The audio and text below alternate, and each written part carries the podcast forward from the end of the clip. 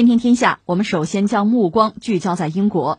自2014年举行第一次独立公投，但是脱英未果后，苏格兰政府就一直在酝酿第二次独立公投。一月三十一号，在英国正式脱欧前，苏格兰首席大臣斯特金表示，如果英国首相鲍里斯·约翰逊领导的保守党政府继续反对苏格兰举行第二次公投，他将不排除走法律途径，要求举行一次咨询性独立公投。这是英国正式脱欧之后，他所面临的难题可不光是和欧盟的谈判了。呃，其实一切都是在整个世界意料之中吧。一个是事到临头，大家发现英国脱欧这个事情还是比较顺利吧，就水到渠成，板上钉钉吧。呃，在预定的时间，就是一月三十一号晚上，就二十三点吧，当地时间，这个事情就做了。然后到了二月一号呢，英国和欧盟之间，呃，其实就已经是一种新的关系了。当然，原有的关系并没有彻底断啊，但是新的这个关系已经出现，而且双方要谈。最后呢，就是今年一整年的时间吧，呃，还有十一个月吧，看看能谈出一个什么结果。目前呢，英国方面当然希望就是重新开始啊，新华章啊。欧盟方面相对比较冷静，或者说不是那么热情高涨啊，那么充满期待。大概表达的意思就是说，咱俩这个关系今天谈不清楚的。就是今年还有十一个月，这事儿是谈不清楚的。但是木已成舟，这个事情只能接着往下走了啊。那也如我们所料，下面就是英国国内开始出现一系列的故事了。比如说这个苏格兰，嗯，要脱英的问题，呃，之前他进行过一次公投，呃，但是从当时这几年前状况看呢，也是近半数的人啊，嗯，少于半数的人有这个意愿，而半数多的人呢，并不想脱。那现在呢？斯特金又想推动这个什么叫什么公投啊？什么咨询性公投啊？或者变相的公投吧？这个一方面你要让英国政府来批，几乎是不可能的。那他只能通过其他一个方式，就打擦边球的方式来忽悠这个民意吧。只能通过这个方式解决。然后我们现在看到英国政府就是约翰逊这个政府和苏格兰当地的这些这个政客们要进行新一轮的博弈。我们现在看到的就是这么一个状况啊。需要感慨的是什么呢？就是拿约翰逊，就是英国的这位首相来讲呢，他对英国脱欧吧，还是有自己的一整套的想法。当然，在英国始终是有一些人不希望英国和欧洲捆得太紧，或者说英国真的就完全加入到欧洲的这个一体化进程之中去，因为那样意味着什么呢？一个是自己会被束缚，自己的很多选择呢就会被绑架。另一方面呢，一旦进入这个欧洲这个一体化进程之后呢，你还要承担很多的责任啊、义务，等于说你要付很多代价。如果得失相权的话，那得大于失嘛还好办；如果反之的话，呃，不光是英国的政客，就是英国的这个公众，因为他们也有自己的传统嘛。英国曾经是一个大帝国嘛，有这个传统，所以他们也很难接受，这是实话。所以你看到英国，待会儿有空我们再聊。英国这么多年哈，作为一个大帝国哈，它的这个外交政策实际上很鲜明的有什么特色呀？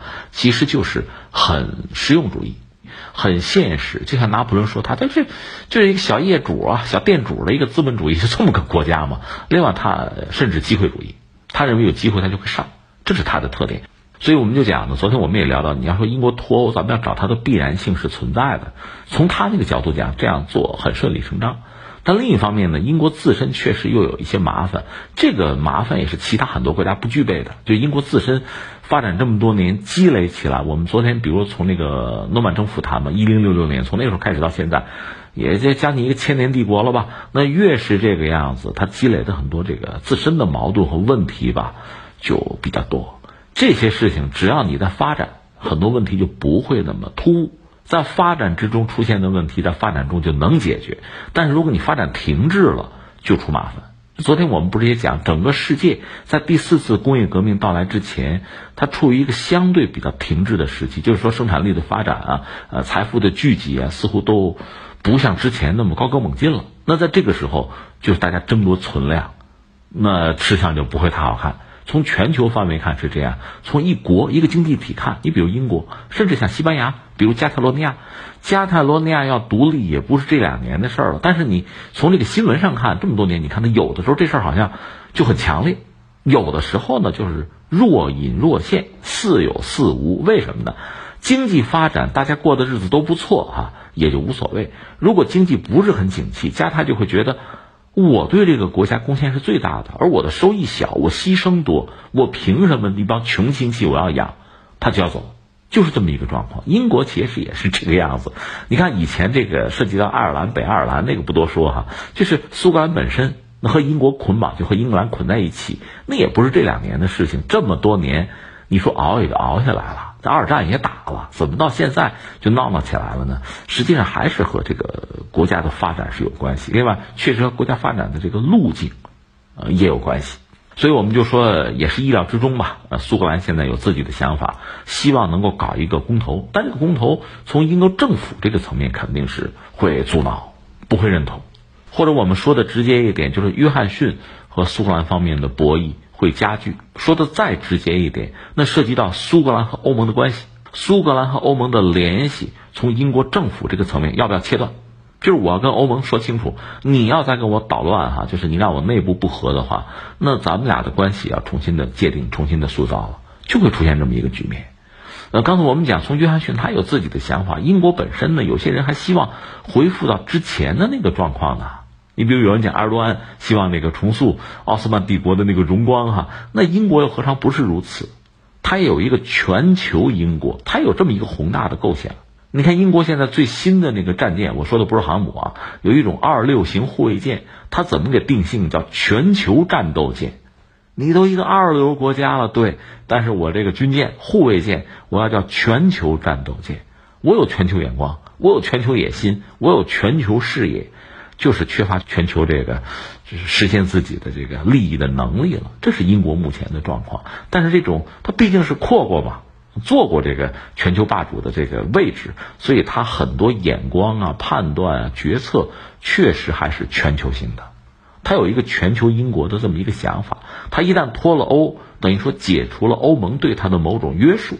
因为你想，整个法律框架啊，包括这个对外的政策等等，都是被欧盟给捆绑了。等于说，现在我就解除了。解除之后，我有没有可能真的是一张白纸，可以做更好的文章？他有这个想法，但是他的实力其实有不完全支撑。但是呢，一旦到了这一步，他必须重新的思考内部和外部的关系。从内部来说呢，我们刚才讲了，你比如苏格兰和欧盟的关系。包括这个爱尔兰、北爱尔兰和欧盟的关系，我怎么办？我会明确的告诉大家，这回这是我主权内的事情。以前我是欧盟的一部分，欧盟的一个成员，很多涉及到主权的事儿吧，那人家念叨你就得听着。那谁让你加入了呢？对吧？现在我退出了，我一旦退出，这些事儿就是我们家内政。也许我们最近会经常听到约翰逊这么讲：“这是我们家内政，少管，与你何干？管着吗？”会出现这样的一个状况，他会收紧。嗯，有些渠道它可能会会监控啊、审查啊，或者是切断，有这种可能。那这就意味着它和苏格兰之间在很多领域，首先是经贸吧，在这个领域很多矛盾，在对欧盟的关系上、联络上，这个矛盾可能会加剧的。那我们就走着瞧吧，见招拆招吧，这是一个。另外就是英国确实要重新考虑对外的几个关系，一个是对欧盟的关系。原来的关系和现在不同，但是欧盟毕竟离自己还是很近，就隔着一道浅浅的海峡嘛。当年就在最早的时候，可能青铜时代的时候，就当年就是欧洲大陆和英国之间就是有某种联系的。当然那时候船还非常简陋啊，就木头船啊，木板拼的，就有这样的联络。那现在每天在这个海峡，可能至少是四百条货船。这个联络依然是很紧密的，双方也都不愿意让这种紧密的联络熄火，但这个要重新考量，这是一个。这种考量本身呢，英国必须考虑到像苏格兰啊、爱尔兰这些问题，这是它和以前有所不同了。那第二个是什么呢？它还是要考虑和美国的关系。大家一般认为呢，英国虽然说想重新成为一个全球性的大国，但是它实际的做法可能是要依附和跟随于某一个全球性的大国。而目前他可能也没得选，也就是美国。当然，他也不会简单的就是做一个美国的跟班他会甚至是刻意的表现出自己的某种就独立性。你比如对华为的问题，在整个这个欧洲的国家里，反而是英国最先站出来说：“这个我要接受华为五 G 的那个建设离不开它。”约翰逊自己说的：“你把它毙了之后，你让谁替代它呀？”这是明显的事情，这点比欧盟做的还要早。而美国的态度，一方面就是说很遗憾啊，你们做这个决定我们很失望，但另一方面也尊重吧。这没有办法的事情，所以他还要调整和美国的关系。再就是呢，可能很多旧有的、既有的一些关系，就老关系，就像咱们这个亲戚很多年不联系或者联系不紧密，现在要重新联系一样。就是他那个原来大英帝国不是在地球上能占了三千万平方公里吗？就各种殖民地什么的。后来很多殖民地独立了嘛，就成了所谓英联邦。现在这个英联邦，它毕竟还是核心。这个朋友圈里边。他是带头大哥，他还是群主，那是不是要重新的，要要打理一下这个关系，梳理一下啊，振作一下，这是一个。当然还有其他的很多传统的发达国家和新兴经济体。传统，你比如像日本，对吧？英国和日本的关系其实很独特的，也很密切。另外，新兴经济体印度，印度和英国的关系又很密切，因为以前被殖民过嘛。另外，像中国，这你也回避不了。就是大的经济体，另外包括和俄罗斯关系，你是不是可以重新考量？甚至在欧盟和美国的这个关系甚至矛盾之中，你要不要重新定位自己的角色？呃，那英国现在确实是什么呢？有点百废待兴的意思吧。很多事情啊，就带回头收拾旧山河，对吧？这个约翰逊恐怕现在他也有他信心满满的时候，恐怕他也有这样的雄心壮志。顺便说一句。你看特蕾莎梅呢，其实和约翰逊做的事情是一样的，但是梅呢最后就，嗯黯然退场，而约翰逊呢最终得到了这么一个结果，瓜熟蒂落是吧？也算是，呃得遂心愿，心满意足。嗯，这个和时机有关系。如果是让约翰逊先上，可能也是一个糟糕的结果。但是他实际把握的比较好。再就是他毕竟有他自己的一些手段。这些手段有的大家觉得都谈不上多么光彩哈，哎，但是它有效，这再次体现出这种实用主义的价值，这是一个我们要说的。最后一个最关键、最核心的问题就是说，苏格兰脱英这个事儿结局会怎么样？这个恐怕没有人说得清楚。但是有这一点我可以放在这儿，这个我一说大家会都同意吧？是什么呢？那就是看看约翰逊，看英国的表现。说到底，如果你在脱欧之后吧，很快就重新在这个整个全球的经济或者其他政治版图上找到了自己的位置，而且比较稳定，国内既没有出现大的这个政治经济上的动荡，也没有出现过于社会的这个撕裂，就一切比较平稳。这个我们看英国近千年的历史吧，我们要看的话，它应该还是能做到，就比较稳定。